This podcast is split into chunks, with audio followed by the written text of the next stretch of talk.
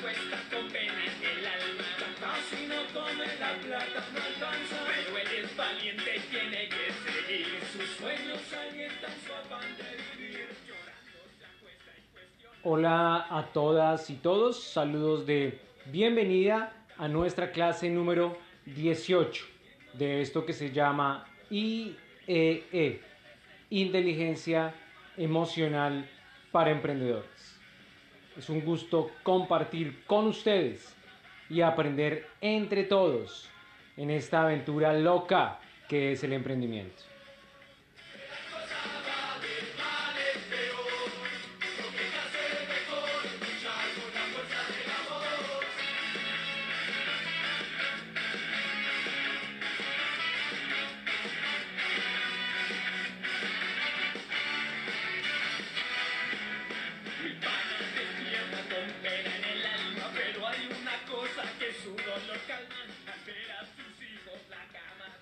El magnate empresarial, informático y filántropo estadounidense Bill Gates dijo, abro comillas, yo fallé en algunos exámenes, pero mi compañero aprobó todos. Ahora él es un ingeniero de Microsoft y yo soy el dueño de Microsoft. Cierro comillas.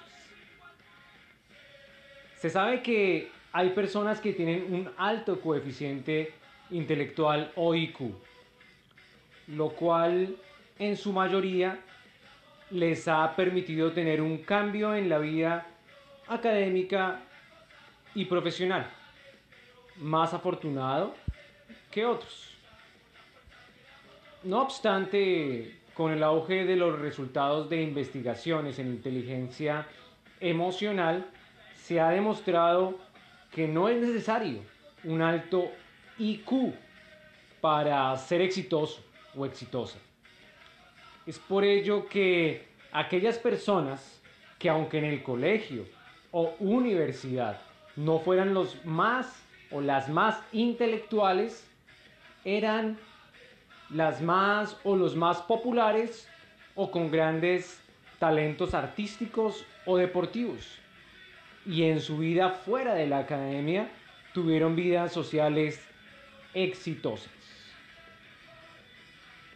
Así también hay muchos casos donde aquel que tuvo las mejores calificaciones no tuvo asegurada una vida gerencial o emprendedora.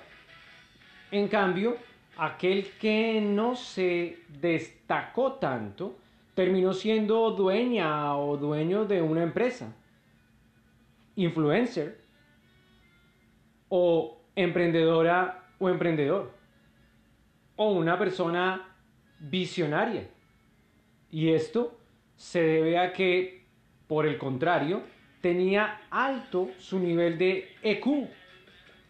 Te mencionaré algunos casos de millonarios en el mundo que no fueron los mejores estudiantes.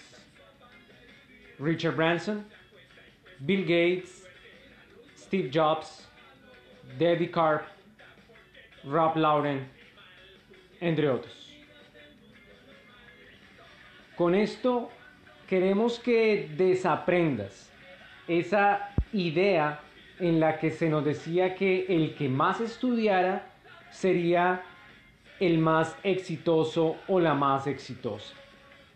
Pero un momento, no estamos restando valor al estudio. Claro que lo tiene, ya que definirá las herramientas intelectuales, teóricas y de lógica que necesitarás para desempeñarte favorablemente en una actividad que requiera técnica y profesionalismo.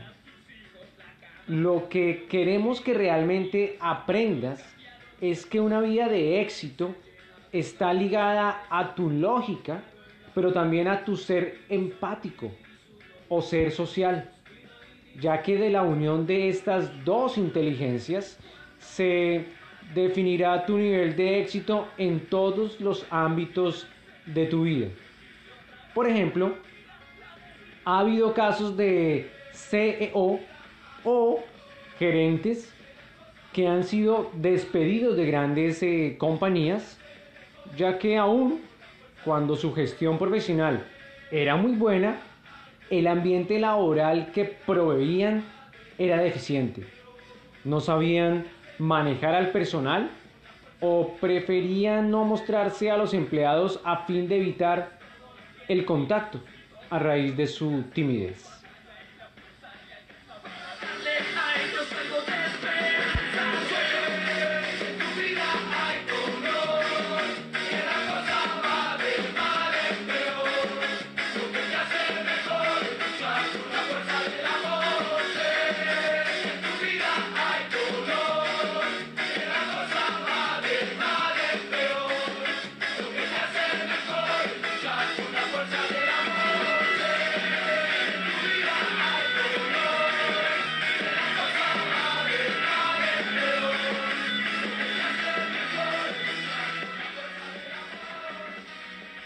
Para que puedas establecer el equilibrio entre tus conocimientos y tus emociones, es importante que definas cuál es tu coeficiente más desarrollado. Te daré algunos ejemplos. Sabrás que tu inteligencia potencial es la racional si además de tener habilidades de aprendizaje, te cuesta adaptarte rápidamente a cambios de tu entorno. Si eres muy cuadriculada o cuadriculado, o estricta o estricto.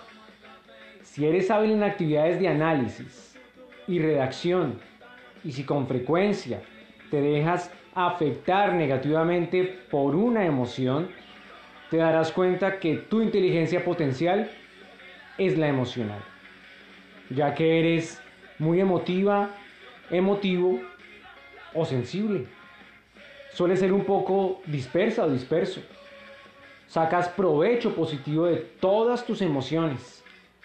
Eres muy sociable y tienes talentos para los deportes, el arte o la música.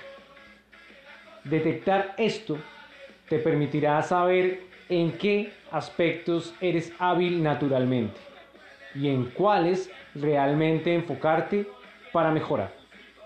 Así podrás destacarte por tu lógica y entendimiento, pero también por ser una persona con la que es grato relacionarse y trabajar.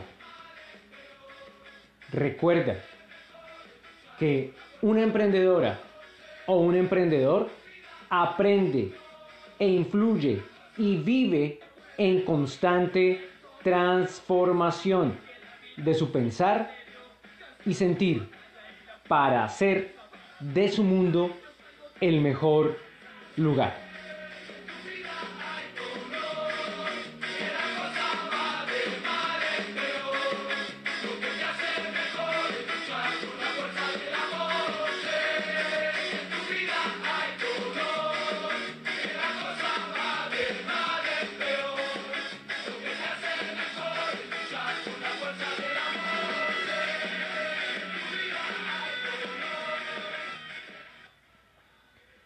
Dejamos con esta frase de Immanuel Kant.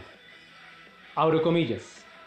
Se mide la inteligencia de un individuo por la cantidad de incertidumbres que es capaz de soportar.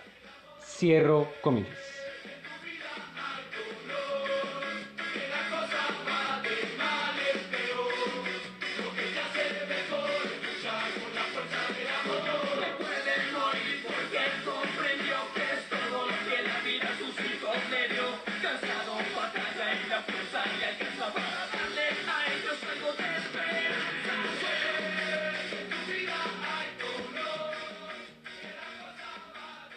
Les recordamos que nos pueden encontrar en Instagram como arroba el color de un ángel.